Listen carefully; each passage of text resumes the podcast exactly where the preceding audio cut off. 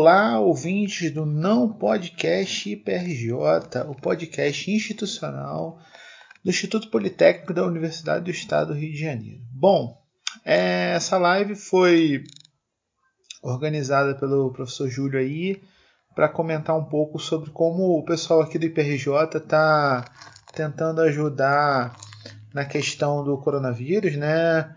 É, projetando itens para ajudar o pessoal da saúde e questão de respiradores, fazendo adaptadores para respiradores, caso a situação chegue a um, um, um, extremo que falte respiradores para as pessoas, né?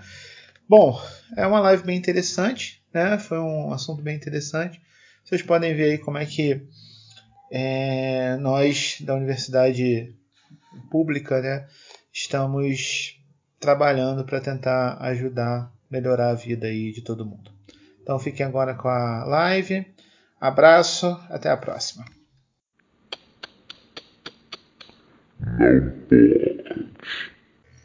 Bom, agora sim, em definitivo, não é isso? Como é que é? O Galvão Bueno fala mesmo? Ao vivo em definitivo. Alô, amigo do, do, da live do YouTube. tranquilo, Otávio? Tranquilo? Fala, Matheus, beleza? Beleza, tranquilo. Isso aí, isso aí.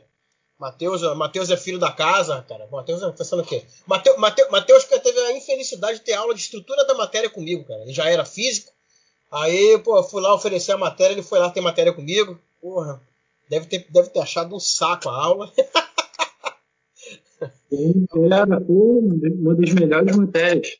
Pô, que isso, cara. Vamos... É matéria que eu senti em casa. É isso aí, tem que puxar o saco do cara da live mesmo, tá certo. Tranquilo. Matheus, obrigado por ter aceitado o convite. Eu fico, na verdade, até triste por não estar por aí em Friburgo, porque eu estou acompanhando de longe aí o, o, trabalho de vocês. Pô, tá muito maneiro. Aí fico tentando, não dá para ajudar, né? Porque, pô, trancado em casa na Tijuca é meio, meio distante demais para fazer isso aí. Mas eu queria que eu gostaria que você contasse um pouquinho da sua história. Você é formado em física, né? Você é aluno da UERJ também, é ex-aluno da UERJ, fez mestrado com a gente. Conta um pouquinho da, da, da história, da, da, tua história pra gente aí. Cara, eu sou aluno de física, fiz física lá no Cefet. Fiz física lá no Cefet. É, terminei em 2012, mais ou menos. Aí depois disso eu entrei para mestrado lá na UERJ, fiz em Ciência e Tecnologia de Materiais, fiz na parte de polímeros. Uhum. E, em concomitância, entrei também na engenharia, na engenharia uhum. mecânica, terminei no ano passado. Uhum. É, o mestrado é mais curtinho, né? Então fica até. Eu lembro que quando você, quando você, quando você, quando você foi meu aluno, você era, já estava no mestrado já? Acho que sim, porque eu comecei o mestrado primeiro, depois eu terminei o. E depois eu entrei seis meses depois na engenharia. Entendi. Mas, pô, o que, que, que deu na tua, cabeça, cara? Tu já não tava feliz de estar se ferrando como físico, você resolveu fazer engenharia também? cara, eu gosto muito da física, mas assim, a física eu acho ela muito teórica. Uhum. Né? Assim, para você poder pegar um experimento e colocar ele na prática, demora muito. Uhum. Né? Não é tão simples. É diferente da engenharia que já tem uma prática maior. Uhum, entendi. Então, eu resolvi mais fazer a engenharia para poder aprender, colocar todo esse conhecimento que eu sabia na, na, prática. Né? Entendi, entendi. Cara, o pior é que, tipo, você, fez, pior que você, fez, bom, você fez física, depois você foi para engenharia, é, e, e, o teu mestrado também não tem, não, não tem muito, a, muito a ver com o que você está fazendo agora, ou tem? Conta pra gente aí. Não, meu mestrado foi mais na parte de polímeros, uhum. na parte de materiais sintéticos, uhum. É uma substituição de um acetábulo articular, em que eu utilizava um polímero e fazia uma caracterização dele. Né? Tentava fazer uma utilização com radiação gama e tudo mais, mas assim, com o que a gente está utilizando agora no projeto não tem muito a ver, não. Entendi. Ah, mas a gente, a gente sempre acaba, acaba, aprendendo. Você fez, com, você fez mestrado com quem? Eu fiz mestrado junto com a Ana, Ana Moreira e com a Marisa. Ah, legal, bacana, bacana. A Ana, a Ana, a Ana puxa pesado mesmo? Como é que é o esquema? Porque a Ana com a gente é tranquila, né? Mas com vocês. Não, puxou bastante, puxou bastante, deu para aprender bastante. Todo o conhecimento que eu tenho de polímero, de materiais, eu aprendi tudo, tudo lá, né? No mestrado. Pô, que bom, que bacana. E Otávio, o que você tem para perguntar aí? O Otávio, Otávio deve estar meio voando, né, cara? Porra, é físico, mas é teórico de, de, de galáxia. Na tô, galáxia não, tô, tem, não tem polímero, né? Tô, tô, dentro do buraco de minhoca aqui, mas qualquer coisa eu vou perguntar. É, não, já tem uma pergunta no chat aqui ah, do é? Vitor S. Uhum. Ele está falando o seguinte: Boa tarde, parabéns pelo trabalho. Gostaria de saber a opinião de vocês sobre a possibilidade de reconversão industrial em tempos de coronavírus. Vale a pena? Os efeitos do, do vírus poderão durar anos. Anos por conta das diversas ondas de transmissão. Não entendi, Beleza. mas vocês talvez entendam. Não, eu, eu, acho que, eu acho que eu entendi. Eu acho que eu entendi. Na verdade, eu vou, vou até aproveitar a pergunta dele e pegar um gancho, né? Porque é, até onde eu saiba, o nosso amigo, nosso amigo Matheus tem uma, tem uma firma nisso aí. Você montou uma empresa, certo, Matheus? Conta pra gente como é que foi esse processo de montar a empresa, esse, esse, essa burocracia maravilhosa que é o Estado brasileiro. Conta pra gente aí. Na verdade, eu ainda não entrei na parte burocrática, né? Porque a empresa, eu, na verdade, eu adquiri uma impressora 3D, comprei uhum. ela depois de fazer um curso no Senai de assistente de Fab Lab, que basicamente ideia do projeto do curso é você desenvolver projetos, ou seja, uhum. você sair da parte de protótipo e ir para toda a parte de marketing e de venda. Sim. Então, eu comprei uma impressora 3D a princípio foi meio para poder resolver alguns projetos meus, né? Alguma coisa que a gente sempre tem em casa, alguma coisinha que a gente quer melhorar. Então comprei mais para isso. E conforme eu fui vendo esse campo, né, conforme ele poderia ser utilizado, eu acabei criando essa empresa para poder ter tudo, poder atender né, as pessoas. Entendi. A, a, a, tua impressora, é, ela é aquela comprada pronta ou tu, ou tu fez igual o Ângelo, saiu montando Comprou umas pecinhas ah, e foi montando? É, eu comprei um kit e eu montei ele. Como, ah, eu, como eu não tinha experiência de quais os equipamentos para montar uma impressora, eu achei mais fácil já comprar ela com todo o kit. Uhum. Mas agora que eu já, já sei como funciona, pelo menos os componentes básicos e tudo mais, daria para fazer assim, igual o Ângelo, e montar minha própria impressora também. Uhum. É, mas é, fazendo upgrade nela mesma, né? Ou tentando montar do zero outra coisa. É, é isso que eu estou fazendo. Aos pouquinhos você vai. A vantagem de você ter uma impressora é exatamente isso. Com ela uhum. mesma, você vai criando uma estabilidade, você vai melhorando ela. Né? Ou seja, com, com uma própria impressora você monta outra. Quase que monta, praticamente. É, é, é, tipo a Skynet, né? É mais ou menos isso. Uma hora ela toma conta. É, é isso. a de Skynet também entendo. então, mas aí você, montou, aí você montou a firma, veio o coronavírus. Me conta pra gente aí como é que foi esse, esse, esse, essa coisa de você, de repente, vislumbrar que você podia ajudar. É, a ideia foi sua, foi do Edgar, como é que foi? Então, é, por eu já estar nesse meio do 3D, basicamente eu já via muitos grupos que estavam fazendo esse face shield para ser utilizado, para poder ser é, impresso e doado para os hospitais. Uhum. Então eu já cheguei até, cheguei a ver alguns modelos na internet, estava até começando a procurar alguns modelos para poder imprimir.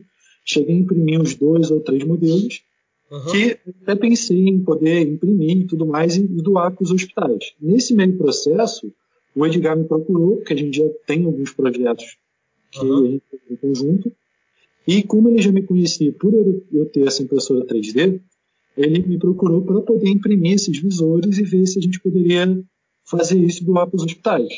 Uhum. Então, a partir daí, a gente já começou a discutir, né? viu, ele chegou com um modelo que eu acho que é bem utilizado, que é o um modelo da Prusa, que é um modelo mais largo e tudo mais. Aí, como eu já tinha visto outros modelos, a gente chegou a ver é, um modelo que era um pouco mais simples. Uhum. É, ele tinha uma quantidade de material menor e ele imprimia de forma mais rápida. Uhum. Então, a partir daí, a gente começou a trabalhar nesse modelo para chegar à nossa versão final. Entendi. É, para quem não sabe, Edgar é o professor Edgar Poiati, ele é engenheiro da Petrobras também. E ele é famoso, inclusive, porque. Ele, qual é a matéria que ele tem? Eu acho que é de é, instrumentação. Não. Elementos de máquina. Elementos de máquina. Ele, ele, costuma. De lá saem vários projetos, inclusive produtos patenteados e tal. Então ele tem. No caso, ele dá elementos de máquina e dá instrumentação também. Uhum. É, e, da, e, dali, e dali, sai, dali saem vários projetos legais ali. Eu sei que eu já, eu já participei de banco. Acho, acho, acho, bem bacana. O que, que, você, que, que você falou, Otávio?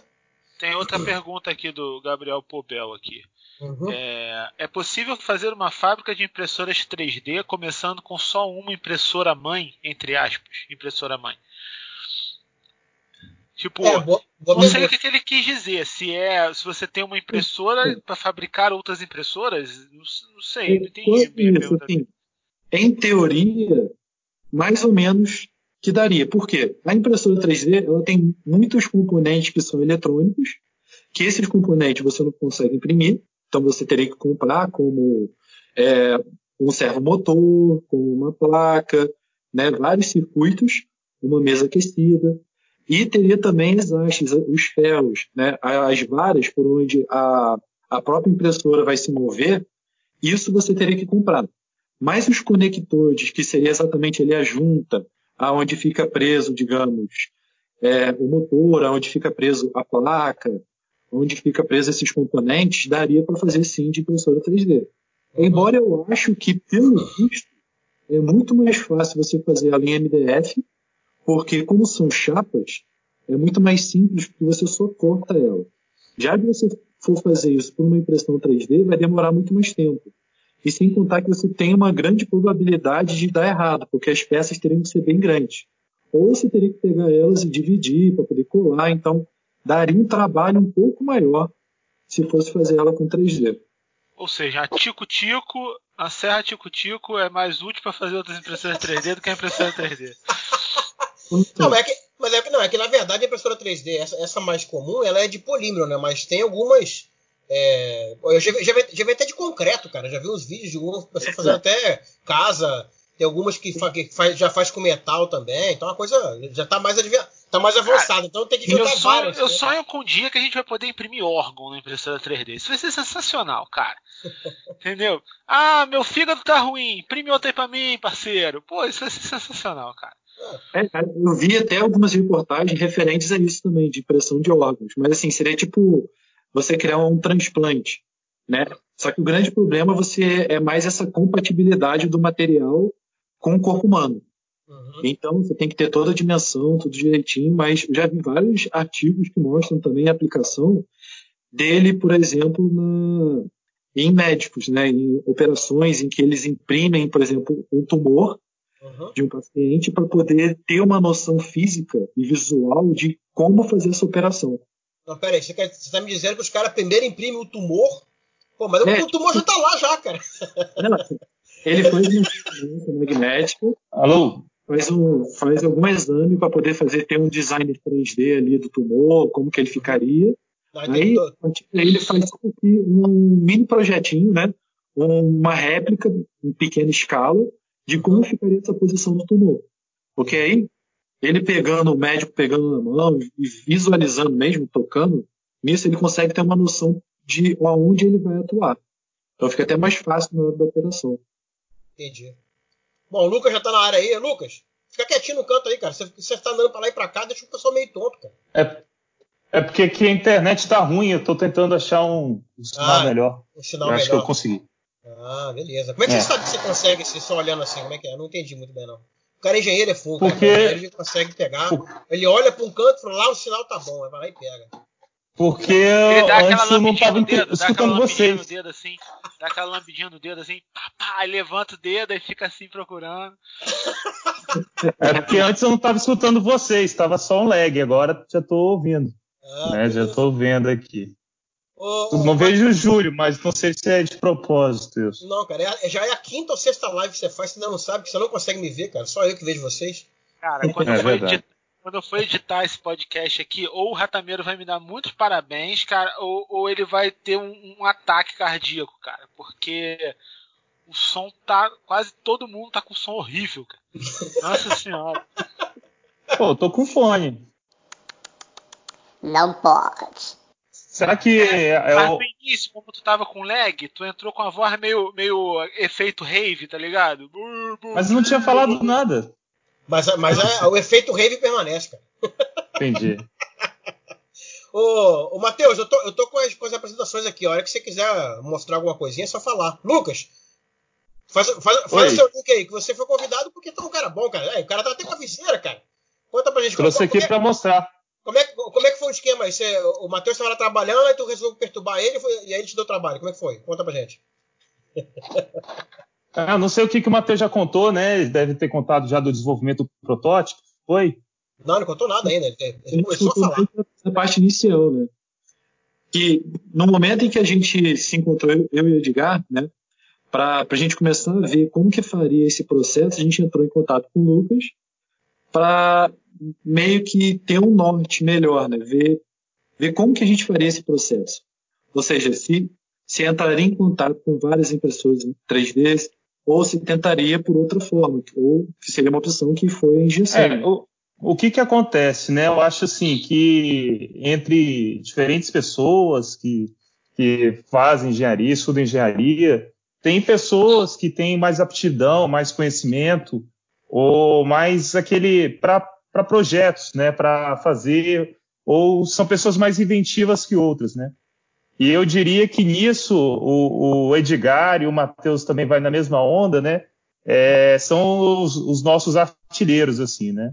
Então, a ideia é, a minha ideia de apoiar o projeto, ajudar o projeto, é deixar o Matheus e o Edgar mais livres, né, para poder fazer mais outros projetos e enquanto isso a gente vai trabalhando para ganhar escala no Face Shield. Então, eles desenvolveram o primeiro protótipo, né? O Matheus pode contar um pouco é, mais a respeito do detalhe do primeiro protótipo, quais foram os conceitos, por que, que eles chegaram nesse desenvolvimento. E depois o professor Edgar estava precisando de ajuda para poder né, é, coordenar essa questão logística de produzir em uma escala maior, distribuir, é, várias outras questões, e aí eu entrei no projeto justamente para ajudar eles, né? Então a gente agora já chegou a distribuir, tem no nosso site sempre o, o número atualizado, né? Mas a gente já distribuiu mais de 5 mil, é, e daqui a pouco esse número vai pular, que tem 3 mil chegando em Alagoas, tem mais 3 mil chegando em Resende, 2 mil que deve mandar amanhã para o Mato Grosso. Então, esse número está aumentando, né? Qual, é o tudo... site? Qual é o site mesmo? Eu vou colocar aqui na descrição, porque o site é, ficou com um domínio um pouco complexo, visto que a gente estava trabalhando no 0800, né? então... Tem, tem, até o Instagram, né? Talvez o Instagram seja até mais fácil. É, o Instagram é mais fácil, o Instagram é mais fácil. É, o Instagram é faceshield.novafriburgo. E lá no Instagram tem o site. Ah, beleza, perfeito. E aí, posta lá, o pessoal tá postando as fotos de todas, de todas as doações que a gente fez. Né? Deixa, isso, deixa, isso. Deixa, deixa, eu colocar aqui a, a, a apresentação. A apresentaçãozinha. Deixa eu tirar aqui da frente aqui. Aí, beleza. Bom, não sei se vocês estão vendo aqui, na, na tela vai ficar só aparecer a apresentação e o, e o queixo do, do Matheus. Não se, não se espantem. Então, vocês é, estão vendo aí ó, a, a, apresentação? É, sim. Beleza. Só está aparecendo meu queixo, mas tudo bem. Foi mal. Se um jeito de ajustar aqui para pegar a cabeça. Beleza. Vai pegar na barba. Mas explica aí como é que é o projeto aqui, desenvolver. Bom, quem fez a apresentação foi o próprio professor Edgar, me passou. Aí pediu para pediu colocar para vocês aqui. Então, é, o que, que acontece? No projeto do Face Shield, é, basicamente o Edgar procurou a gente, me procurou, para a gente poder ver se a gente conseguir desenvolver através de impressão 3D é, esses visores, né, essas viseiras e os visores. Isso porque ele teve um relato de uma médica de um hospital que ela acabou se contaminando por um paciente e ficou na dúvida se, se caso essa, essa médica ou essa dentista ela tivesse um protetor, se ela poderia ter ou não se contaminado. Uhum. Então, a grande, o grande, a ideia do projeto do Face Shield, a gente até pediu ajuda ao Lucas, pra, ele até, ele, bastante gente ajudou a desenvolver o logo e tudo mais, é, foi tentar desenvolver esse protetor para ser utilizado e ser doado por os médicos. Uhum. Porque o problema é que você tem uma pessoa que se contamine, né, isso vai dar um problema muito grande. Sim, com certeza. Mas se você tem um médico e esse médico se contamina, esse médico ele não vai poder mais atender os pacientes. Então o problema ele vai ser muito mais agravante. Uhum. Então a ideia principal do projeto é exatamente fazer isso. Você desenvolver esses visores que para serem doados para esses médicos, para essas instituições. Então, no momento que eu, o Edgar e o Lucas, a gente fechou esse projeto, né, a primeira coisa que a gente estipulou foi que tudo que a gente vai fazer, ele não tem fim lucrativo. Sim. Você vai ser sempre doado. Então, é, talvez esse, é, esse ponto foi muito crucial porque isso permitiu que a gente conseguisse fazer várias ligações com várias empresas, exatamente porque nenhuma é, a gente deixou bem claro que não, não tinha essa função de com apenas por questão de ajudar. É, muitas empresas ajudaram doando material e tudo mais para a gente chegar até onde a gente tem. Né? Tanto que o Lucas falou, com 3 mil chegando na Lagoas, Poço. A gente chegou uhum. assim, assim. É, porque o que acontece, né? É, o primeiro grande avanço em termos de escala, não sei se você está falando ao mesmo tempo, tá, tá engraçado. Não, pode falar. Não? Ah, tá, que, não, que parece a boca dele mexendo.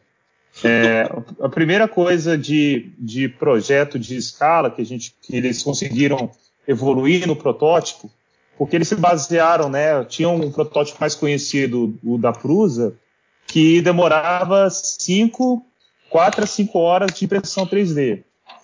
É, e o Matheus e o Matheus e o Edgar trabalhando, eles desenvolveram essa primeira versão, não é isso, Matheus? Isso, então. Se o Júlio quiser jogar aí o PowerPoint. Como é que é?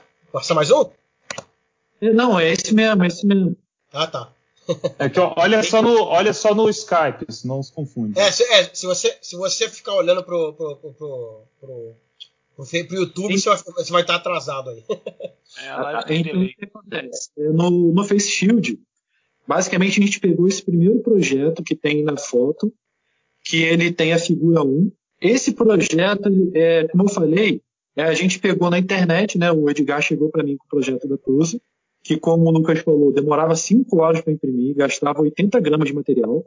Uhum. E esse projeto do 1, ele gastava em torno de 35 gramas e imprimia em torno aí de uma hora e meia, uma hora e quarenta. Então, esse projeto ele era muito melhor. Então, a gente resolveu começar por ele, sem contar que também ele ajustava melhor na cabeça, porque o projeto do Prusa ele era muito curto. Então, quando você colocava ele na cara, Aqui você precisava de um elástico para poder fechar. Uhum. Já esse projeto, esse 1, ele já tem toda essa, essa curva para ele poder se encaixar e ajustar melhor a cabeça. Então a gente resolveu começar por ele, exatamente por, por ele ser mais simples, mais rápido e também por ele demandar de menos componentes. Porque o equipamento que usa, ele necessitaria do elástico, precisaria de uma parte que teria aqui embaixo, precisaria também do visor, ou seja, quase quatro ou cinco componentes aí. Então, esse aí, para nós, ele utilizaria só três, que seria o elástico, que ele é obrigatório para Visa, seria também o visor e a, a viseira. Então, já diminuiria bem essa quantidade de equipamentos. Entendi. Tá, mas aí, bom, aí veio a evolução, vocês, vocês foram ter Bom, em, em, que momento vocês eh, resolveram mudar do, da, da, própria impressora 3D para injeção, né? Que você chegou um momento que para fazer quantidade tem que ir para injeção, né? É, é então. Aí começa o Matheus e depois eu complemento. então, no início, o que acontece? A gente estava vendo essa parte de poder fazer por impressão. Até que eu comecei a fazer em casa, só que assim, demandava um tempo muito grande.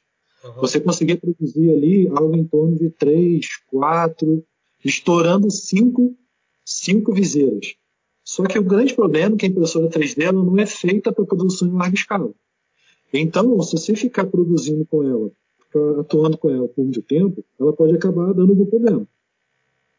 Então, em paralelo, o que, que a gente tentava? A gente tentava ver alguma forma de baratear esse processo, ou seja, ou produzir ele em larga escala uhum. que foi exatamente o efeito da, da injeção. Então, todos esses processos que a gente tem aí, que é do visor 1 até o visor 8, o que, que acontece? Eles foram mudados, é, basicamente devido ao que a gente viu, Quer ver, Júlio? Volta no anterior aí.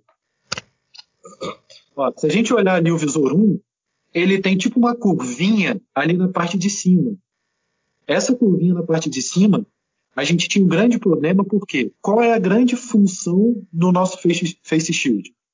É, o, contágio pelo Covid, ele vai ocorrer o quê? Pelas nossas vias aéreas, né, seja boca, nariz, mas ele também pode ocorrer através do contato da visão, do olho. Uhum. Então, Acontece que, quando a gente teria lá o médico atuando, o dentista atuando, ele vai estar utilizando a máscara, que isso é obrigatório, porque o face não substitui a máscara, mas ele ainda poderia ter esse, essa contaminação pelo, pelo olho. Então, se a gente utilizasse, por exemplo, essa viseira, acontece o quê? Quando a gente passasse o visor por ela, ela ficaria como, digamos, com uma borda na parte de cima. E isso poderia acontecer um contágio, um fluxo ascendente, ou seja, o, o vírus ele poderia vir por cima e contaminar e atingir o olho. Né? Porque essa parte de cima está muito, muito mais próxima do olho. Sim. Então, a primeira, o primeiro projeto que a gente fez foi exatamente isso, ou seja, a gente fechou essa parte, tanto que do visor 1 para o visor 2 teve, teve esse processo né, de tornar ele mais, é, mais linear, mais, mais singular, né, digamos assim, sem menos curva. Só que no momento que a gente fez isso, né, a gente foi tendo vários outros problemas. Que um deles foi, por exemplo, a flexibilidade, porque ele ficava muito rígido, prendia aqui na cabeça. Uhum. Então, como o médico ia atuar isso durante horas e horas, é, essa viseira teria que ficar confortável. Então, do projeto 2 para o projeto 3, a gente vê ali que a parte embaixo ela se tornou um pouquinho maior. Né? Tem até aqui um exemplo da viseira, em que uhum. no projeto 3 a gente conseguiu estender ela um pouco melhor, nessa parte aqui, e a partir daí a gente foi desenvolvendo cada um dos passos. Sim. Seja, é, por exemplo, do projeto 5 para o projeto 6. No projeto, que qual é a ideia desse visor? É, essa ela é utilizada basicamente, se você reparar, ela tem seis furos. E esses seis furos eles são muito próximos. Ou seja, eles são exatamente muito próximos porque é feito com aquele furador de papel. Então, uhum. no projeto que o cara desenvolveu, ele poderia utilizar o furador de papel e poderia prender com ele. Então, ele teria como essa folha de contato. Então, o que acontece? O único problema é que quando você faz isso, você tem uma região aonde fica muito longe um pino do outro.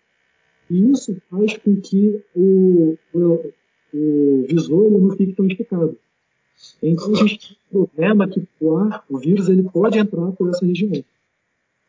Então a gente teve um novo desenvolvimento do 5 para 6, que aí a gente é, distanciou esses pontos para tornar eles um pouco mais homogêneos, a distância entre eles. A partir daí, a gente fez uns pinos. Por exemplo, eu tenho aqui na minha mão o que seria a viseira número 5 né? O por exemplo, ele tem um pininho de um canto e o outro pino de outro canto. Esse foi um projeto que a gente adicionou uhum. porque ele permite que a viseira ela fique fixa no, em quem estiver utilizando. Mas o grande problema é que a pessoa tinha dificuldade na hora de tirar. Então a gente remodelou esse pino para poder atualizar para outro visor que é exatamente esse outro aqui, ó, onde de um lado a gente tem o pininho e do outro a gente tem o pino que, embora não tenha a mesma curvatura, ele também grata muito bem. Então, a partir disso, a gente foi melhorando e todas essas dicas e essas opções que a gente teve, elas foram sendo melhoradas tanto por questão de experiência, ou seja, a gente foi vendo, foi vendo a necessidade de melhorar, e uhum. também por questão dos próprios médicos. Porque o grande problema que a gente teria no início de produzir as viseiras seria essa aceitação para os hospitais. Não adianta nada produzir 100, 200 visores. É, na questão é, a questão é a gente chegar e mostrar para o hospital e o hospital não aceitar o equipamento. Sim. Né, porque tem que ter uma regulamentação, tem que ter um material mínimo para poder fazer isso. Sim, sim. Então, na verdade, a grande jogada que a gente fez junto com o Lucas e tudo mais, e foi que a gente visitou os hospitais antes, foi mostrando os processos e foi mostrando para eles o que, que, poderia ser melhorado, perguntando no caso, o que, que poderia ser melhorado, o que está faltando, o que, que poderia ser ajustado. Então a gente foi melhorando até que a gente chegou aí a essa versão número 7, né? número, número 7. A partir daí, em contrapartida, o Lucas, Lucas conseguiu fechar né, com a com a, com a Stan para poder injetar esses visuais. É, eu vou falar um pouco, complementar um pouco o que o Matheus está falando, né? Que realmente é muito importante é, fechar, né? Ver com a demanda se o produto atende, né? Então, uma coisa que, que eles fizeram muito, principalmente o professor Edgar na, nas primeiras versões, foi visitar os hospitais, falar com diferentes clínicos, falar com muita gente da parte odontológica também, que os dentistas é, é uma profissão que tem muito risco de contaminação Covid nessa época, né? Então ele foi conversando com vários e, e pegando vários comentários e, e, sugestões e foi, né, adaptando o produto para que correspondesse ao máximo de demandas possíveis, mas que ele se mantivesse e continuasse com a geometria simples, né? E aí, quando o Edgar falou da gente pegar uma ajuda para tentar escalar isso, né, ganhar um número mais consequente, existiam duas possibilidades, né? Uma possibilidade que é o que muitas equipes de Face Shields têm feito no, no Brasil inteiro e, e, é uma possibilidade interessante, que é uma produção mais comunitária, né? Você pega várias pessoas que têm impressora 3D, várias pessoas que possam cortar o, o visor, né, que muitos usam acetato, no nosso caso a gente usa PET. É, então, assim, colocar várias pessoas trabalhando em, em conjunto para poder fazer né, o máximo de face shields possíveis. Só que essa solução, qual que é o problema dessa solução?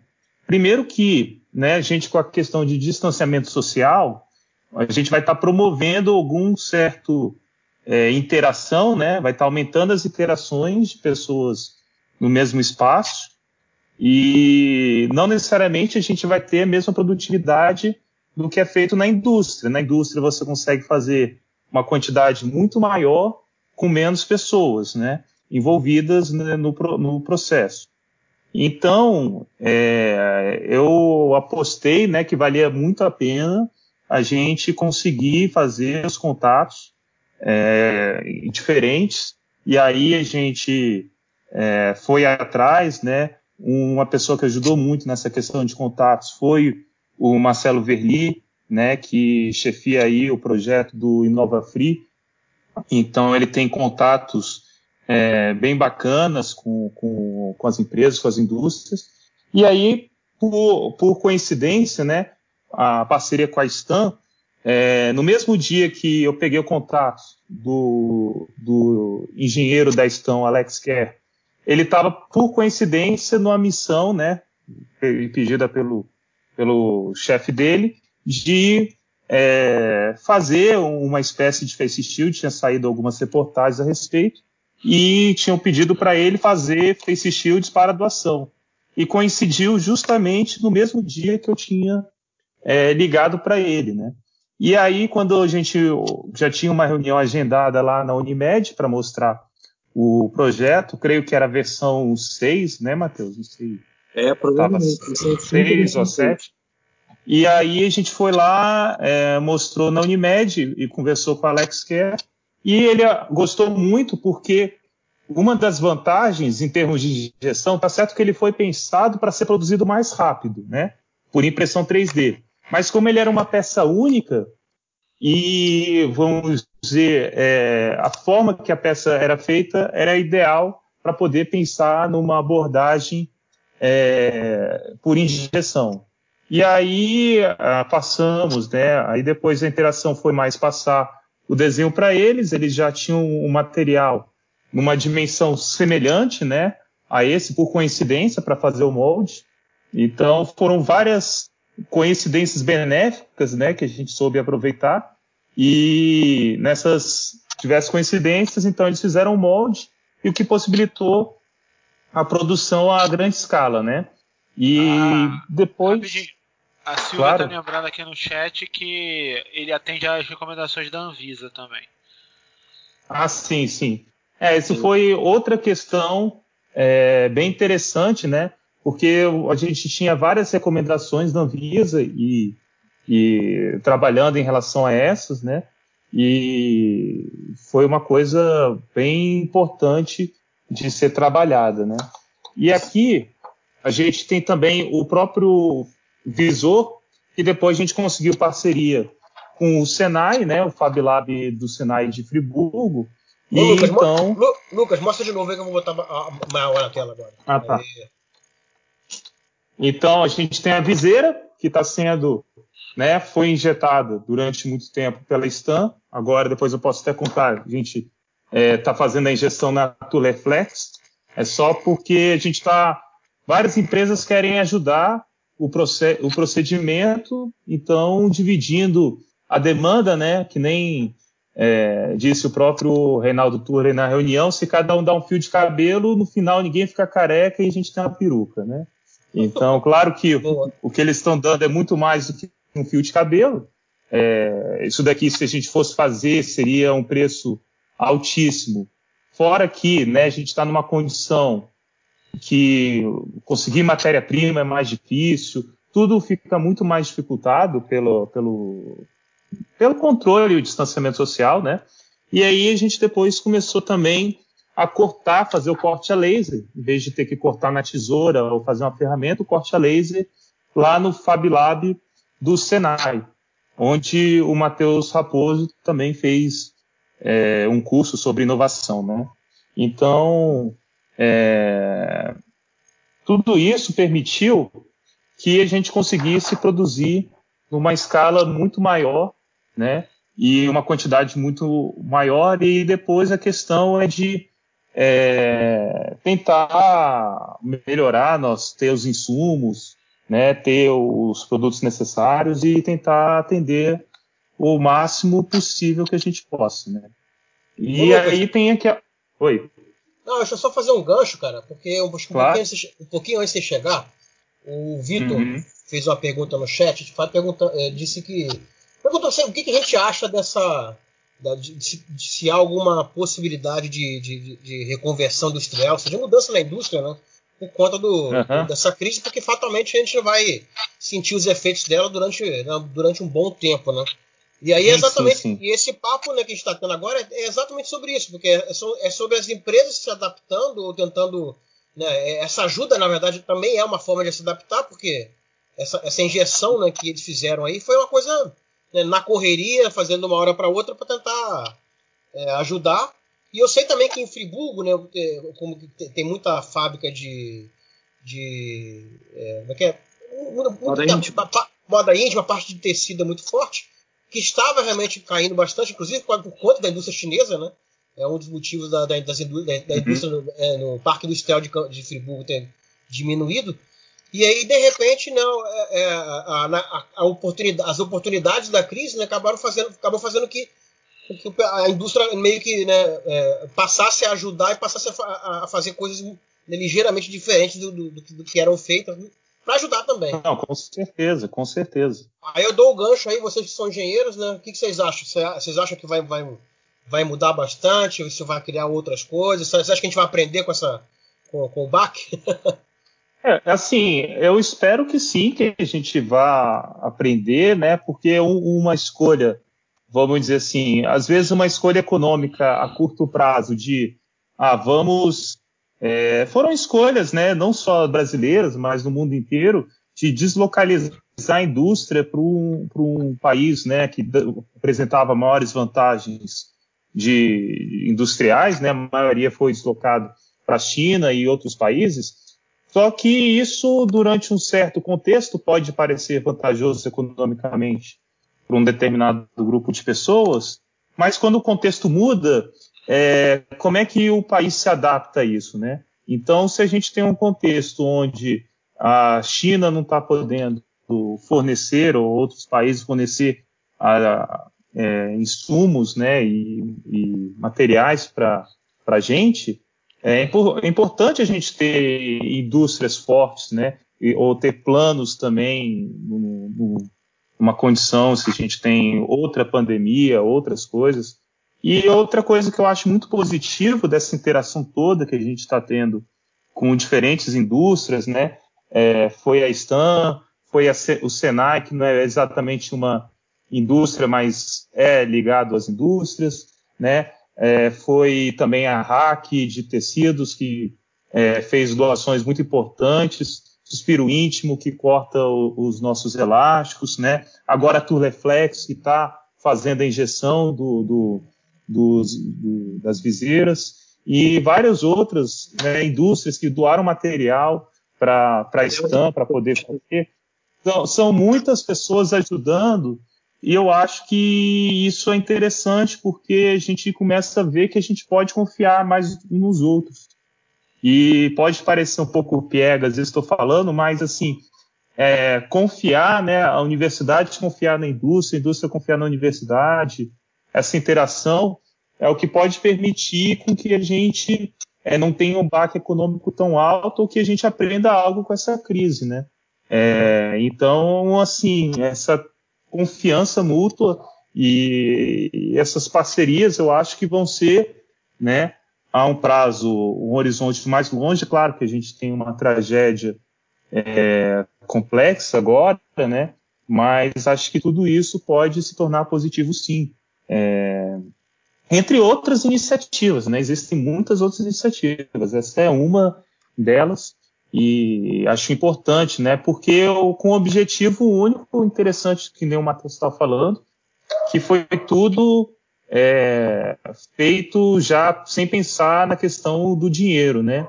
É, então, assim, esse daqui foi realmente feito para ajudar, o que facilita muito muitas coisas, às vezes.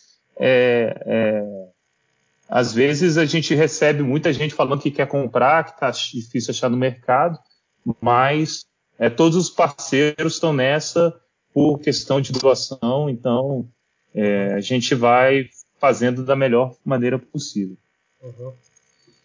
Realmente vai ser um momento muito único e a gente vai conseguir juntar tantas empresas em prol de alguma coisa. Então é um momento de aprendizado. E eu acho que Friburgo ele tem muito a oferecer, porque é uma cidade onde a gente tem uma indústria têxtil muito forte, a gente tem uma indústria metalmecânica também muito forte. Então a, a gente tem literalmente todas as ferramentas para poder desenvolver esses, esses produtos e poder dar esse suporte né, para quem precisa. Bom, isso é bom, isso é bom mesmo. É, eu, eu, eu, o Matheus, que, que é recém-formado, está entrando no olho do furacão, de repente tá, tá, tá, tá, tá tendo experiências que, que, que, alguns engenheiros até formados há mais tempo ainda não, não conseguiram ter, que é justamente essa, essa, essa multidisciplinaridade que está acontecendo, que acho, que acho que é realmente bem bacana, e eu, é, é a minha esperança que, nós, que a gente aprenda, né, vamos dizer assim. Otávio, você está você tá muito calado, Otávio, você está sempre fazendo piada, de repente tem caladão, o que, que houve, cara? O assunto é sério, cara. Não vou fazer piada, não. Fora que eu sou o poço da desesperança e vocês estão muito esperançosos, cara. Então é melhor ficar quieto. Deixa eu, eu, sei que tinha mais alguma coisinha aqui na, na apresentação. Deixa eu ver aqui. Estão os parceiros aqui. Os nossos parceiros. Ali é uma compilada, mas eu acho que o Lucas já falou das doações, né? São é, várias aí, é, doações são os parceiros num determinado momento, só que a gente já está aumentando esses parceiros, né? É. Então, é, e tem também, lá no nosso site tem as doações que a Turleflex já tinha feito, agora eles estão também fazendo a injeção, né? Então, vão possibilitar, a gente também está começando a estudar outras parcerias. É, são muitas coisas acontecendo, né? Só uma coisa, o Matheus falou do logo, né? O logo foi o, o, João das Neves que fez, claro que teve muitas interações com, comigo, com o professor Edgar, uhum. é, e muita gente ajudando nesse projeto em, em, vários momentos diferentes, né? Então, são uhum. muitas coisas e também é interessante falar dos spin-offs, né? Uhum. Porque é, eu acho o seguinte, se a gente fosse um, um, um time de futebol, né? O professor Edgar seria o nosso Pelé E o que eu tento fazer é segurar a marcação para ele ficar livre e fazer mais gol, entendeu? Seu então, Dunga, é assim. É você é o Dunga ou é o, ou é o. Como é que é o. É, eu não sou muito bom de futebol para falar eu quem eu seria. De repente, de repente o Júnior Baiano, de repente. É, acho que o, o Dunga ficou, ficou meio mal, ficou meio mal. Pô, tô, tô, Sei tô, lá, eu não sei. Eu... Tô dando gancho aí pro, pro Otávio da, fazer uma piada, mas até o Otávio tá meio, tá meio devagar é. mesmo, cara. Eu sou meio ruim. Como é possível? A física não permite.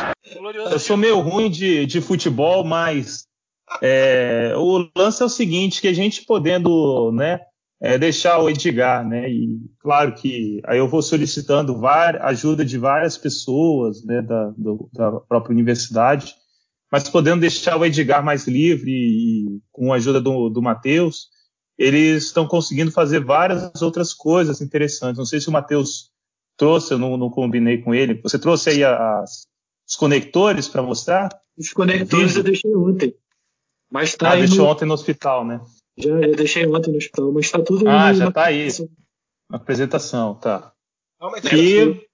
Vocês estão nervosos, cara. Eu tô, tô, tô chegando... Tem duas apresentações, essa é só a primeira. ah, tá. Essa... Desculpa, não. Essa, inclusive, acho que é a última. Ah, não, tem mais uma aqui, ó. Tem até o Box tem, Shield aqui, ó. É, sim, sim, exato, exato. Então, esse é um, é um projeto que eu diria spin-off, né? Que é, com a interação entre as diferentes pessoas que trabalham, né? Porque quando a gente começa a fazer as doações e conversar com os médicos, se eles gostam do Face Shield e tal, você começa a fazer uma interação maior entre quem pode fornecer um produto, né? E com, e com demandas, né? Então, é, com essas interações, o pessoal fez essa demanda aí para a equipe, né? E o Matheus e o Edgar fizeram o Box Shields. Pode falar um pouquinho mais, Matheus? É, então, como, como o Lucas falou, tendo essa, digamos, automatização né, do Face Shield, isso deu, digamos, uma liberdade para que tanto eu, Edgar, até o Antônio e outros também, o outro Edgar também, que a gente conseguisse desenvolver e atacar outros pontos. Porque, como o Lucas falou, a gente começa, começou a ter mais contato com os hospitais e viu que o grande problema não é só o face shield. Né? São outros problemas, como a parte de respiradores, né? Como a parte desse box shield, que eles têm outras funções e que os hospitais demandam.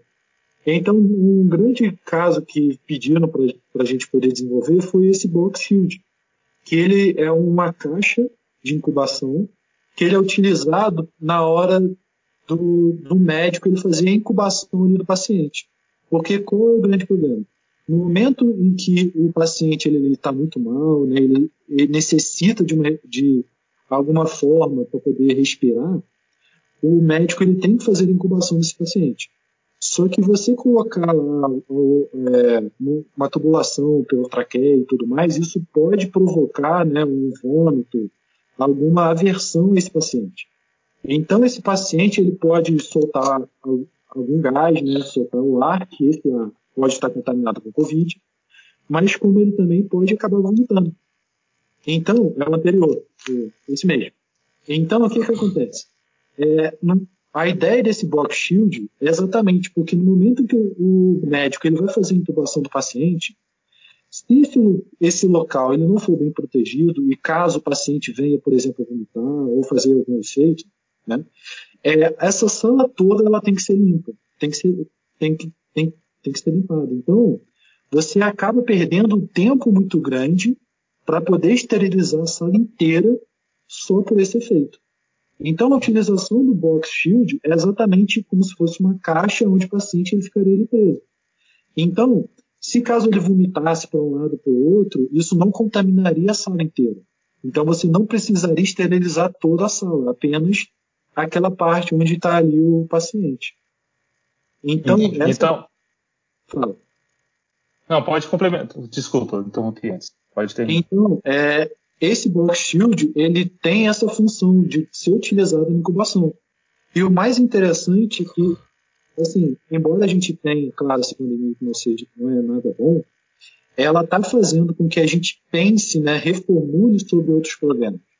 Então, embora a gente tenha desenvolvido essa caixa para ser utilizada para o Covid, ela vai ser utilizada para outros, outros procedimentos também.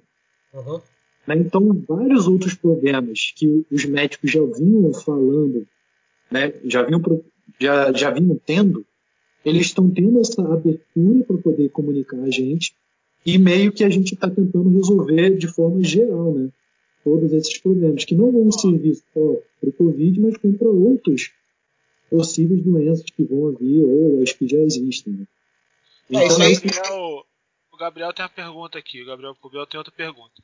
Caso o governo decida que a economia pode voltar à normalidade, o projeto pretende continuar? Então, sim.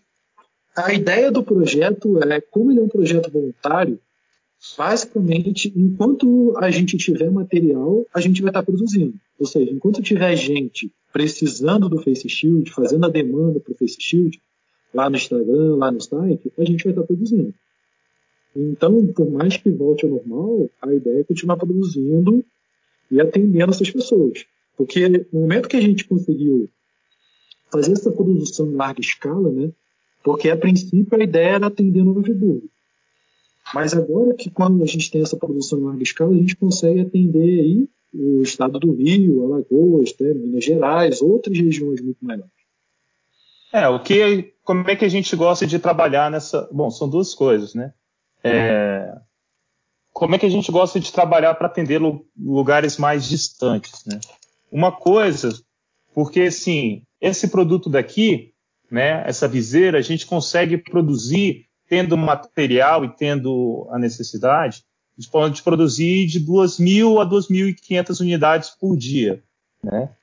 Esse daqui, já lá no Senai, a gente tem uma limitação um pouco maior que normalmente a gente consegue produzir né, sem forçar tanta máquina e, e num tempo razoável para os operadores, né, para também, se a gente força demais o equipamento e o equipamento é, quebra, a gente fica travado, né? Então a gente consegue produzir um 600 por dia, certo? Então, para a gente conseguir mais parcerias e, e entregar para mais outros lugares, a gente prefere que parte do processo seja deslocalizado para outro lugar. Então, por que, que a gente está conseguindo mandar 3 mil para Resende? Porque o, o, Senai de Resende, o FabLab do Senai de Resende, está fazendo, cortando é, visores para a gente mandar apenas a viseira.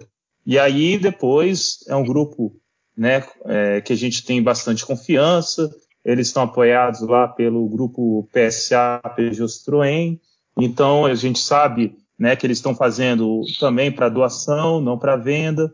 E vamos conversando e, e, na medida que a gente conhece o grupo, a gente tem disponibilidade de dar 3 mil né, viseiras para eles complementarem o Face Shield. A mesma coisa aconteceu recentemente com, com um grupo em Alagoas e agora a gente está fechando um é, para Mato Grosso e estamos estudando outro para fazer com o pessoal de campos, né?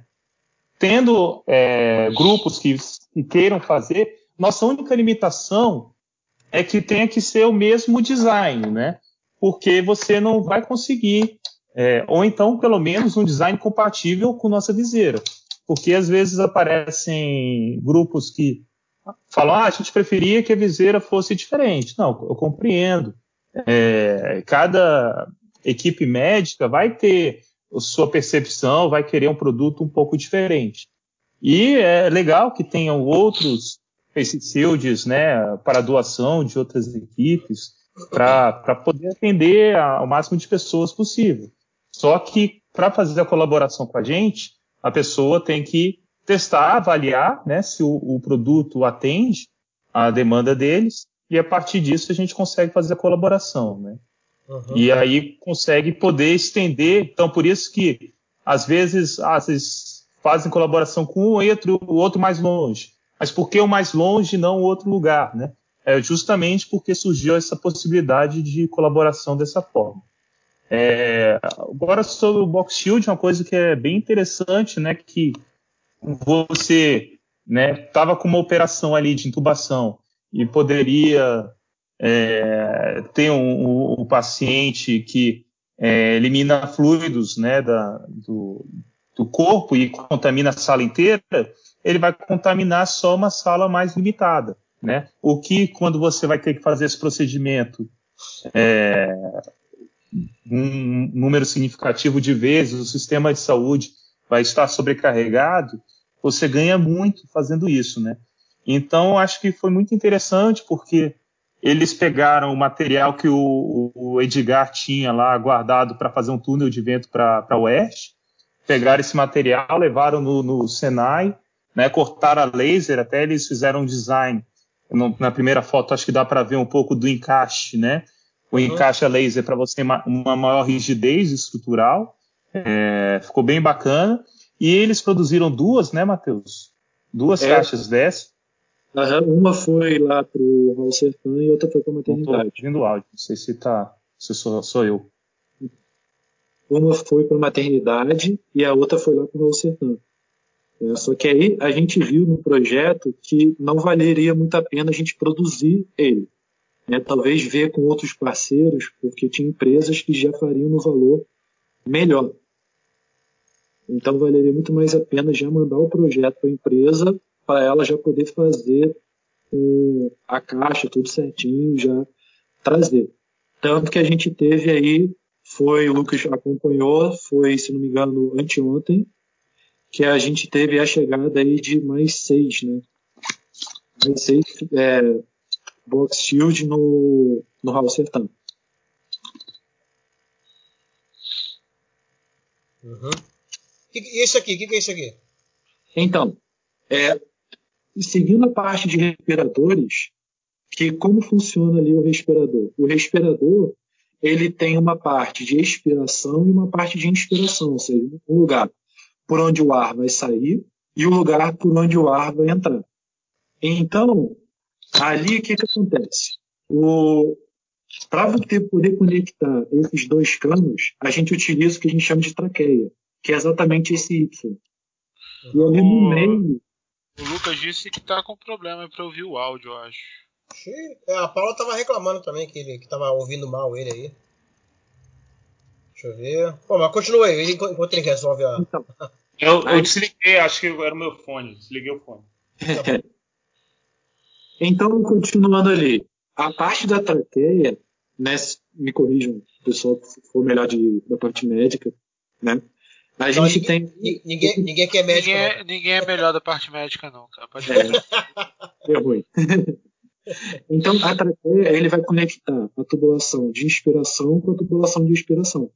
Né? Ali na foto, a gente tem um balão, que esse balão azul ele representa exatamente o pulmão do paciente.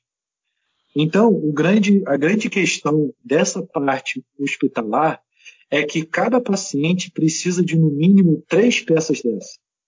Ou seja, ele vai estar tá uma para ser utilizada na hora, uma precisa estar tá pronta para utilização e a outra já tem que tá, já tem que estar tá sendo utilizada para esterilização, né? Porque como a gente tem essa demanda grande, né, vir essa demanda grande de pacientes, você precisa esterilizar o equipamento para ser utilizado para outra. Uhum. Então acontece que essas traqueias eram muito poucas, né, que a gente tinha ali no, no Sertão, para poder atender toda essa possível demanda. O que vocês fizeram é esse Y aqui, não é isso? Isso, tem o primeiro Y, que é um transparente, que está no isso. canto esquerdo, uhum. que esse já é o do hospital. O Sim. que a gente fez foi redesenhar ele e fazer esse branco. Entendi, beleza. Bonito. Aí, só que o grande problema foi é, o mesmo caso que a gente caiu, que foi o Face Shield. Uhum. Porque, a princípio, é, essa traqueia ela seria impressa em 3D. Só que se a gente pega, por exemplo, uma traqueia para ser impressa em 3D e tem uma demanda de 50 peças, 40 peças, vai, de, vai demandar muito tempo. Uhum. Então a gente está tentando ver de outras formas de substituir esse equipamento. Então na outra foto ali, a gente utilizou é, um cano que seria aquele cano de água, em Y, utilizando outros sistemas de tubulação de construção civil para tentar substituir essa traqueia. Sim, entendi. É, eu acho que o que é importante falar disso é a questão do conceito, né? A gente está realmente no conceito de pragmatismo que é, por exemplo, se você poderia imprimir em 3D e ter um produto né, visualmente mais bonito para a pessoa que fosse comprar, né? Mas a gente está numa situação de tentar atender a real necessidade do sistema de saúde com, com limitações de recursos. Então, se a gente consegue adaptar ou fazer, né, ou adaptar em parte algo já existente comercial, né, é, é algo muito bom. Se a gente precisar produzir em 3D, na impressora 3D, também o pessoal tem a competência para isso. Se for algo de uma escala grande, né, como o Face Shield, a gente pode também buscar as parcerias industriais. Então tudo depende do número que a gente pretende fazer de cada produto, né? Se são, é, se são dezenas, se são centenas, se são milhares, e isso vai influenciar na escolha do modo de produção e de operação. O próprio Box Shield, não sei se o, o Matheus falou, que eles construíram dois, né? Depois, na hora de comprar mais matéria-prima, eles viram que, vou até fazer a propaganda aqui, 0800, que a Casa do Acrílico no Rio de Janeiro, que vendia matéria-prima, poderia fazer também o, o trabalho do, do, a mão de obra do Box Shield. E viram que o preço da mão de obra que eles estavam cobrando era justo.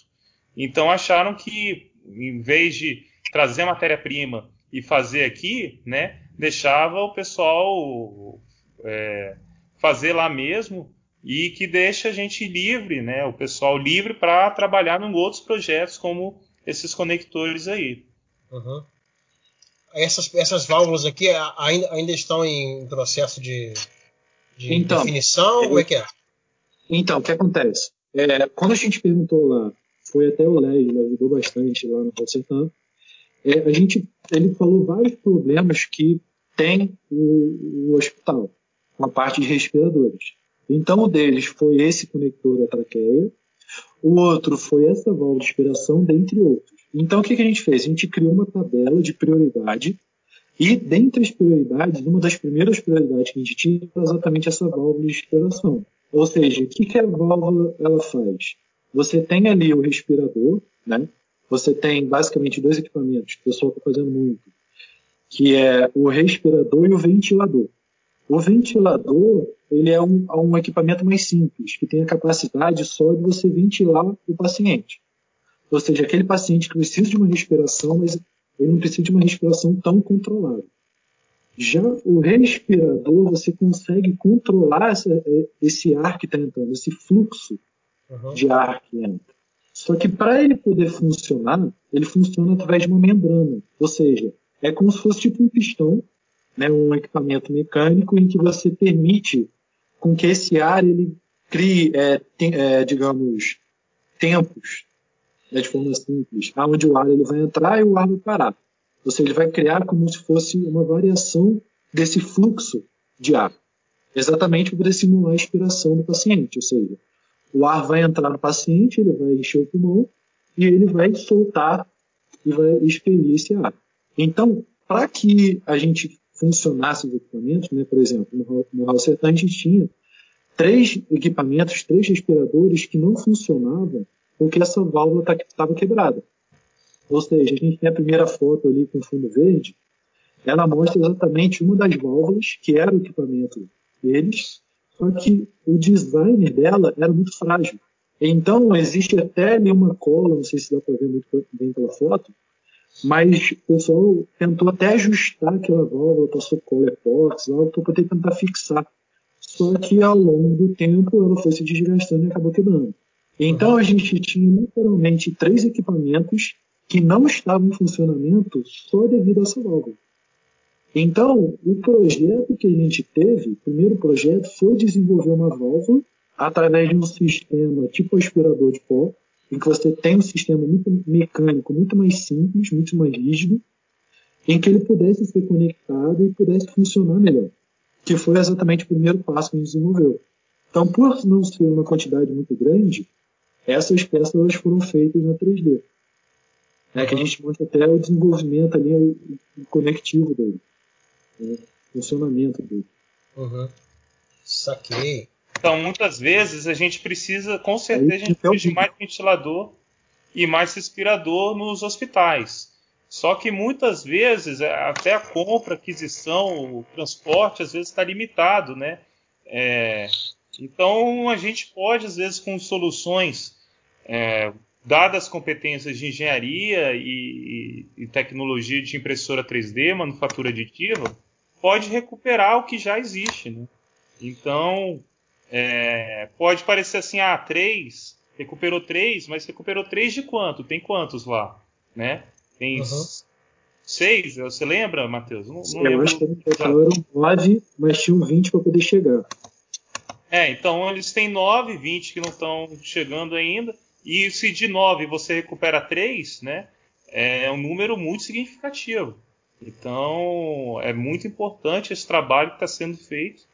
E porque é isso que pode salvar, né? Fazer a diferença entre salvar ou não uma pessoa em termos de recursos, né? Sim, aí, no próprio vídeo aí ele mostra mais ou menos o funcionamento.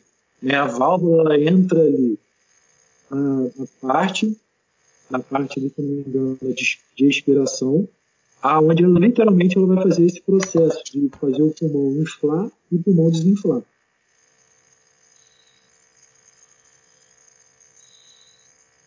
Ó, ô rapaz. Bonitão. Essa aqui acabou. Deixa eu ver se eu coloco a outra. É... Então, o Vitor perguntou aqui se vocês receberam algum tipo de iniciativa do governo. No, no caso, por enquanto, não. A gente está trabalhando mais com questão de doação mesmo. É, a gente, tem, a gente tem, assim, algumas pessoas né, que, que, que trabalham no governo ou até hospitais públicos, né? Porque o governo é uma coisa muito, muito ampla de se, se falar ou se definir, né? que realmente estão é, ajudando, colaborando, né? É, agora a gente também fez um pedido de verba à FAPERJ, né? Então, concorrendo a, a editais. É, então, existem algumas iniciativas assim, mas por enquanto o, o, nossos avanços em termos de recursos, né? A gente teve o Box Shield foi financiado aí por uma doação da Ancianf, né? É, a gente tem uma doação boa também de recursos que foi. A gente está recebendo doação sempre de material, né? De, da InterTV, a Stan também doou muito material. É, são mais as empresas mesmo que estão doando. E a gente também, vamos dizer, na UERJ, né? Somos também parte de certa forma, do, da parte pública, né, universidade pública. Então, assim, o governo é uma coisa um pouco ampla de se falar, né, se definir.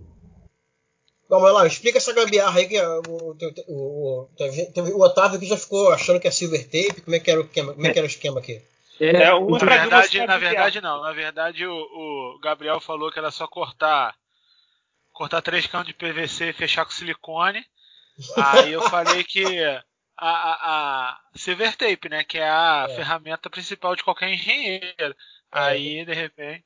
Eu tô, eu tô, é que, aqui tem, um, aqui tem uma, uma, foto de uma pseudo gambiarra ali, né, uma troca de gambiarra. Eu vi o Silver Tape, achei que era relacionado a isso, mas é outra gambiarra, tá bom, entendi.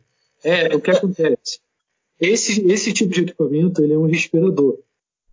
E basicamente, o que, que, que, acontece? É, existiu um caso que ocorreu lá em Las Vegas, em que o serial killer ele entrou em uma região, atirou em várias pessoas, e essas pessoas precisavam de algum respirador para poder respirar. Só que não tinha equipamento para todo mundo. Então, o que, que, que, que eles, os médicos fizeram? Eles, para poder manter essas pessoas vivas, eles utilizavam literalmente quase que um, um cano de PVC, tipo um T de PVC, em que esse respirador conectado em um, ele poderia ser utilizado para duas pessoas. Hum. Duas ou mais, ou até quatro pessoas. Então, devido à situação que a gente está aí esperando, o que a gente desenvolveu foi exatamente esse manifold, ou seja, uma forma de fazer com que um respirador fosse utilizado para quatro pessoas. Uhum. Só que assim, é válido ressaltar que esse equipamento é em caso de extrema necessidade, extrema urgência, uhum. porque ele não é muito aconselhável. Tanto porque quando você vai utilizar ele para poder é, utilizar ele em quatro pessoas diferentes, você tem que utilizar essas pessoas que têm problemas parecidos e que têm o biotipo parecido. Por quê? Uhum. O controlador ele vai literalmente fazer um fluxo de ar, um fluxo de pressão. Então, se você pega, por exemplo, uma pessoa que é adulta, uma pessoa que tem obesidade, por exemplo, e uma criança, eu, ele eu, vai colocar esse eu. fluxo de ar, ele vai colocar esse fluxo de ar e ele pode literalmente acabar matando, por exemplo, a criança, porque pode ser um fluxo muito superior, ou pode ser um fluxo que não seja suficiente, por exemplo, para a pessoa. Então, ou seja, ele... se der ruim, eu vou ter que ficar com outro gordo. Mais, mais ou menos isso. Bota então... os dois gordos juntos. Não, eu, os dois gordos, bota junto. E o cara da, da sua altura também. É, então, esse. mais gordo, né, cara? Esse equipamento, ele basicamente, ele é um caso de extrema urgência em que você vai permitir com que ele possa respirar quatro pessoas ao mesmo tempo. Só que essas quatro pessoas precisam ter biotipos muito parecidos. Quatro então, é sincronizar a respiração dos, das quatro pessoas. Isso aí. Então. E se um você... morre, tem que substituir rápido. Pega outro gordo, pega outro gordo. é, Juliano, é por isso que ele não tava brincando antes. É engraçado porque ele é gordo. Então, o grande problema era, por exemplo, é que o que eles estavam vendo no hospital, já tinham visto esse artigo, né, esse documento que falava sobre isso, e na foto ali na parte esquerda, ele mostra vários conectores em T que seria basicamente uma gambiarra para ser utilizado para poder respirar as pessoas. Só que qual é o grande problema? Quanto mais longe ele tiver do, do quanto mais longe essa saída do cano ele tiver do, da parte inicial central, mais pior vai ser esse fluxo de ar. Então, por exemplo, se você tiver uma saída perto ali de onde está saindo ar e tiver uma tubulação que leve para um lugar mais longe, aonde está a tubulação vai fazer o quê? Com que o fluxo de ar ele tenha preferência por onde está mais perto do que preferência por onde está mais longe. Então isso pode criar uma diferença no ar que uma pessoa está recebendo do que a outra pessoa está recebendo. Então, o que, que a gente resolveu desenvolver? Até o próprio Edgar, por ter uma experiência na Petrobras, né, por ele já ter visto problemas similares, que eram exatamente essa parte de exploração de petróleo, a, a gente resolveu desenvolver esse manifold. Ou seja, é uma tubulação, é literalmente um componente em que ele tem quatro saídas. Uhum. Então o ar ele se distribui de forma uniforme, exatamente permitindo com que ele saia uniformemente para essas quatro pessoas. Né? Então, esse, gente... é, é, é, esse cara aqui, né? É, é, o segundo cara ali, exatamente. Ou seja, a gente sai dessa gambiarra. Que se, se a gente olhar ali, a gente tem cinco seis conectores, ou seja, vários componentes, e a gente chega a um único componente. Uhum. É claro que esse aí seria o nosso manifold número um, nossa primeira versão. Porque nesse equipamento, a, gente, a saída de inspiração e a saída de expiração são muito próximas. Então a gente precisaria desse joelho, né, como dá para ver ali um branco e o outro ali meio amarelo, uhum para poder conectar. Então a primeira versão seria exatamente essa. Na outra foto aí, Júlio dando esse. Passando para o próximo. Peraí, peraí, peraí. Aí. Aí, ó. Então a gente tem a mesma foto, exatamente desse manifold. Se a gente uhum. reparar ali, ó, o, é, a, a, saída de expiração com a, com a inspiração eles são muito próximos. Então, a utilização e até a forma ali como seria colocado ficaria um pouco mais difícil. Então, o que, que a gente fez? A gente resolveu mudar e tentar outras geometrias. Então, a gente teve a nossa versão 2, que é exatamente é uma versão que ela foi usinada, né, porque aí a gente cai naquele mesmo problema. Né? Cada equipamento desse, ele precisa de dois desses. Uhum. Ou seja, é, para quatro pessoas. A saída tem que ser de quatro e a entrada tem que ser de quatro. Então, a gente tem um quantitativo muito grande. Se a gente for pensar ali que para cada equipamento tem que ter no mínimo três aí. Uhum. Então, ou seja, isso aí se torna praticamente seis por equipamento. Então, uma quantidade muito grande. Então, a gente está vendo outras formas de tentar produzir essa peça de forma usinada. Então, a gente tem a nossa versão 2, que ela tem essa forma aí em cubo, que ela consegue distribuir também de forma igual o fluxo de ar. É interessante porque com essa utilização, utilizando uma mangueira, por exemplo, você consegue colocar os pacientes, né, de certa forma, um pouco mais distantes entre si. Porque no, naquele vídeo que a gente mostrou antes, o tamanho né, da mangueira, isso já é um grande empecilho para esse fluxo de ar. Né, para quem é engenheiro, né, para o Lucas, imagina até o Tedesco, uhum. a gente tem aí uma perda de carga devido ao comprimento dessa mangueira. Então, quanto menor o comprimento dessa mangueira, menor essa perda de carga, ou seja, melhor vai ser esse fluxo.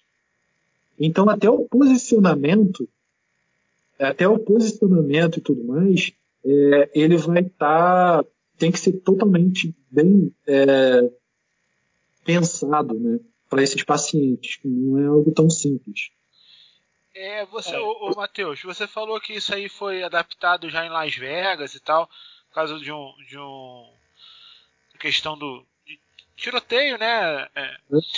É, você sabe se em algum país que, que o negócio tá feio já, já teve uma adaptação parecida? Tipo, Itália, sim, sim. que o negócio tá louco, sim, sim, é, então... Espanha, você já sabe se teve uma adaptação assim? Pra... No caso, sim. Acontece que eu acho que sim, já teve no caso em Espanha também, Itália. Porque o que acontece? Quando eles utilizavam esse, esse equipamento para fazer respiração, né, até eles fizeram um artigo referente a isso e ficou bem frisado que isso é um caso de emergência. Porque quando você tem um único paciente, você consegue ter um controle melhor daquilo. Ou seja, você tem um controle de como o paciente está reagindo a esse processo, a esse fluxo de ar. Mas quando você conecta quatro pessoas, isso se torna um pouco mais difícil de você ter uma parametrização do equipamento. Então, existem vários artigos feitos, alguns no caso, né, feitos pelo pessoal da Espanha, da Itália, né, se não estiver enganado, que eles mostram exatamente como que, o, como que a pessoa deve configurar o equipamento para ele ser utilizado para essas quatro pessoas. Ou seja, não é as ah, mesmas legal. configurações para uma pessoa, porque se a gente for pensar, o fluxo de ar é muito maior, né? São quatro vezes. Então você tem que ter uma forma de medição diferenciada. Ah, aí, legal, legal. Aí tem só todo com... esse estudo. Vou, né? vou complementar um pouco o que o Matheus falou. Só voltar o slide, o slide uma vez, rapidinho, só para explicar que, que nem ele estava falando de perda de carga, né? Se você vê a, a, o primeiro modelo, né, que foi a adaptação é, mais corrida, quanto mais conector você tiver, maior sua perda de carga também. E quando você já vai para essa segunda versão, né, que está aí do lado, você já consegue entregar para cada uma das saídas um tipo uma pressão de ar semelhante, né? É, entre as diferentes saídas, porque elas já são mais homogêneas, muito distinto da primeira solução. Agora passa para a próxima. E aí é importante o seguinte: é, se você for ver nessa versão, a solução da versão 1 e da versão 2, a diferença, ambos, né? Você tem a, a, o conector ali de saída e ele sai radialmente. O que foi alterado que o conceito foi simplificado, né? Você tinha uma solução que era de manufatura aditiva, que é uma boa para você fazer protótipos ou fazer pequenas quantidades, mas se esse número, essa quantidade vai aumentando, é bom você passar para outras soluções. No caso, não é também um número tão grande que necessitaria de fazer é, algo como é feito para o Face Shield, uma injeção de plástico, mas funciona bem para uma solução de usinagem. Então, a versão 2 já foi uma solução de usinagem e a versão 3 foi uma outra solução de usinagem que vai aperfeiçoando, por mais que não seja, vamos dizer, tão bonito quanto a versão 1, você tem ali várias vantagens. Primeiro, que as saídas vão estar na mesma direção do, do, do fluxo né, de entrada, então, em vez de você ter uma distribuição radial, você tem uma distribuição axial do fluxo, que vai representar uma perda de carga menor ainda. E você tem também uma geometria mais circular, o que facilita você poder usinar isso num torno, né? E depois as saídas ali são é, canos comerciais que são encaixados na pressão no próprio na própria base, né? Então, é, com isso você consegue simplificar bastante a sua geometria de forma a ir para o essencial, né? Acho que esse é o momento da gente trabalhar indo para o essencial, o que, que é o, aquele necessário e fazer, né, um produto com o menor custo possível e maior vantagem possível, né? Claro, tomando cuidado que o Matheus está falando, que é, isso é para uma situação extrema. Uhum. Ali a gente tem a versão 3, que é a mesma versão que a anterior, só que essa já é parte impressa. Uhum. E a gente vê ali exatamente como é a utilização dela para quatro pessoas. Ou seja, ela simplifica muito bem as conexões. Né? Seja, e, aqui, simplifica... e, aqui, e, aqui, e, aqui, fatalmente, a perda de carga é bem menor, né? Dá, dá, dá para ver Sim. até pelo, por, esse, por, por, essa curvatura aqui e tal. Sim. Sim. Até pela própria geometria, como foi feita a peça, ela foi feita literalmente com uma curva para poder distribuir melhor essa carga. Vocês têm o um mínimo de perda de carga. Uhum. A menor geometria, tanto que né, a gente viu lá nos intermeios e tudo mais, é essa versão 3. Uhum. Tanto que a gente não precisa daquele joelho para poder conectar e direcionar. Sim, sim. Então já, já ajuda bastante. É, ficou legal. Essa ficou bem bacana mesmo. Sim. Mas aquilo, aquilo que o Lucas falou também, né? Se, se de repente precisar de uma, de uma quantidade muito grande, né? De repente é, é essa versão. Cadê? É essa versão que, que vai acabar sendo mais, mais utilizada justamente porque mais é, barato, é, mais fácil de fazer. Seria a versão 3 usinada e a versão 3 impressa em 3D, né? Claro Quanto que tempo demora para imprimir essa dessa versão 3 aí né, em 3D? Olha, eu consigo imprimir em umas 3 horas e meia. Mas meu amigo, que eu, eu já contactei ele, ele consegue imprimir uma hora e meia.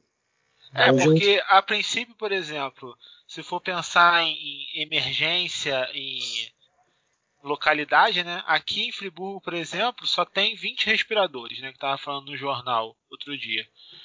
É, então, a princípio, para cá seriam 20, né? É, é 20.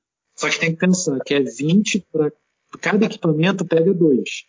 Então já ah, são cada equipamento são dois, então seriam 40, tá certo. É isso, você tem que lembrar que para cada equipamento a gente precisa de três no mínimo, porque tem que estar tá um funcionando, um pronto para ser utilizado e o uhum. outro esterilizando. Então, sim, na pior das situações, a gente teria aí quase 120. Uhum. Ah. É, então já não é. Então, já, já fica já um é... número que às vezes é melhor você ter algumas usinadas, né?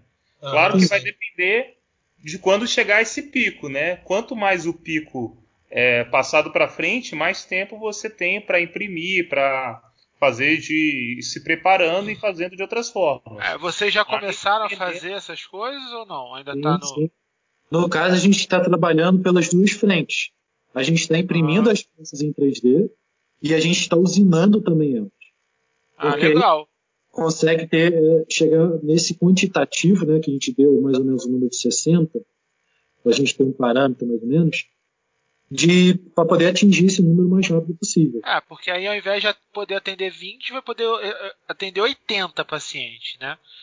Uhum. Então já melhora bastante mesmo. Uhum. Aqui é, não... Lembrando né, que não é, tem que ser todo mundo paciente igual, é, que não é tão, é, tão simples.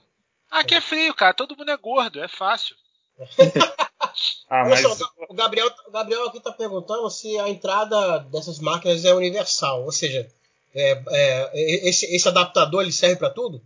Então, pelo que a gente testou, a gente testou uns três equipamentos, uhum. que era o que tinha dois ou três equipamentos, que era o que tinha lá no Valsetan.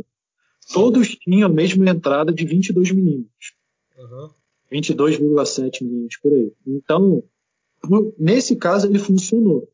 Mas o próprio conector, ele pode ser utilizado. Né? Eu posso colocar, por exemplo, uma mangueira e dessa mangueira eu colocar em um plug, no plug eu conectar no manifold.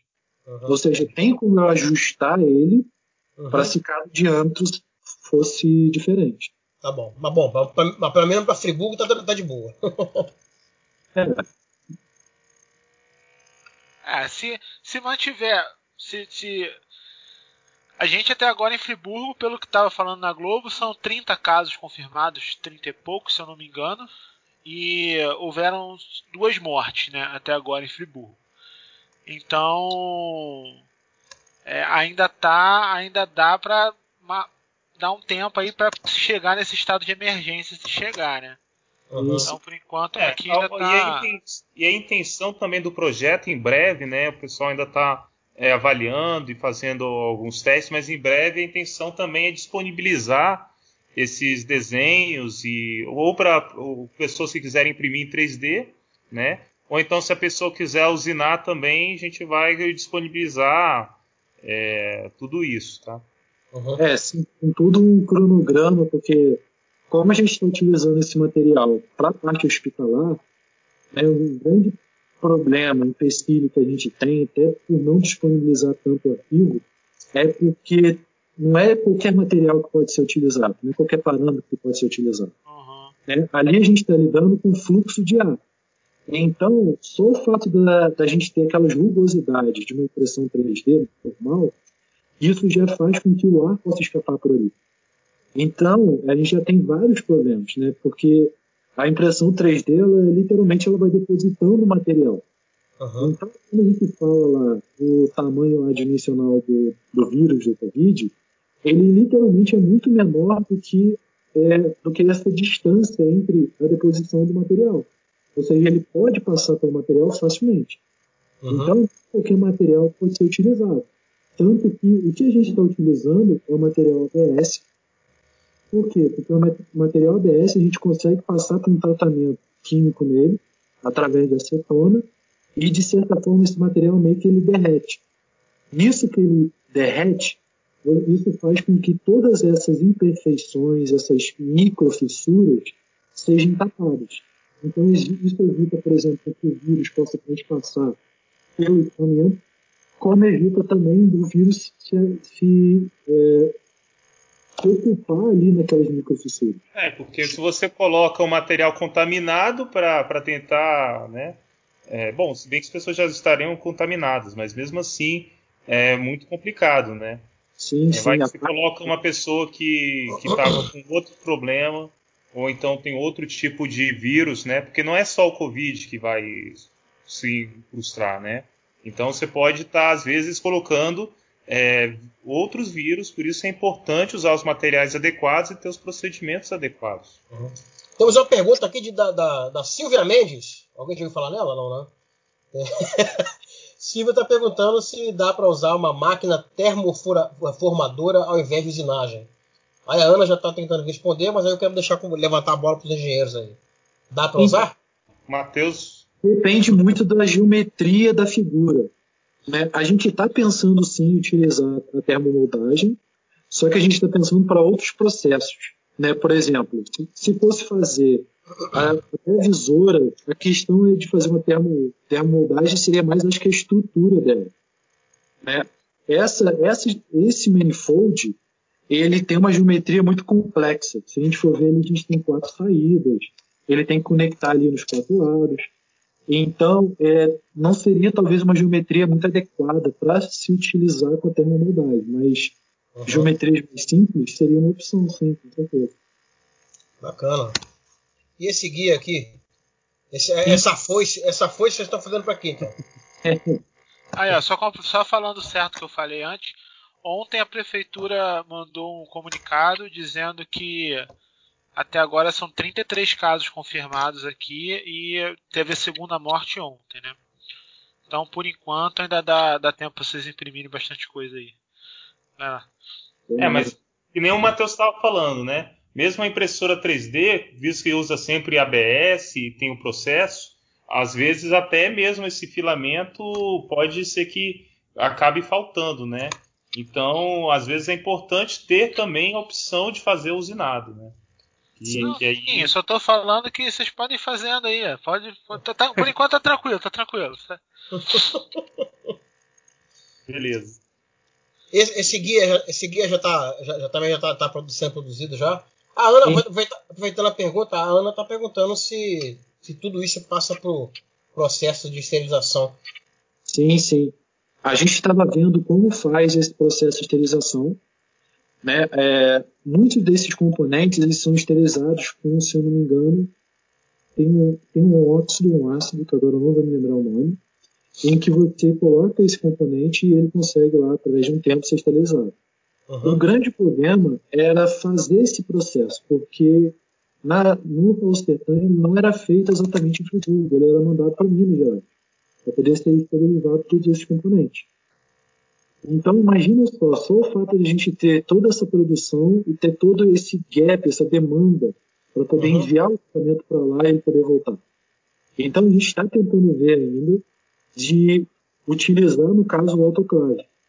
A gente uhum. já viu que as peças em ABS elas não funcionam o autoclave. Então a gente está vendo outras formas, né, através de formas totalmente regulamentadas, seguras, né, para poder esterilizar esses componentes. Vendo uhum. até que ela consegue ajudar aí pegando temos componentes químicos, tudo mais. Mas assim, a ideia é que todos eles sejam e são todos esterilizados. Uhum. Até que padrão para a esterilização, é de qualquer forma. E aí que entra a interação muito com o hospital, né? Porque é, tem que criar um processo de esterilização que seja viável no ambiente hospitalar. Porque senão, às vezes, é, complica muito, ou então se não for viável no, no ambiente hospitalar, verificar como criar esse, essa questão no, na própria cidade. Né? Então, esse guia é outro projeto que a gente está tentando desenvolver. Ele, esse já está em andamento, quase que fechando. Ele é utilizado com aquela com o box shield, com a caixa uhum. incubadora.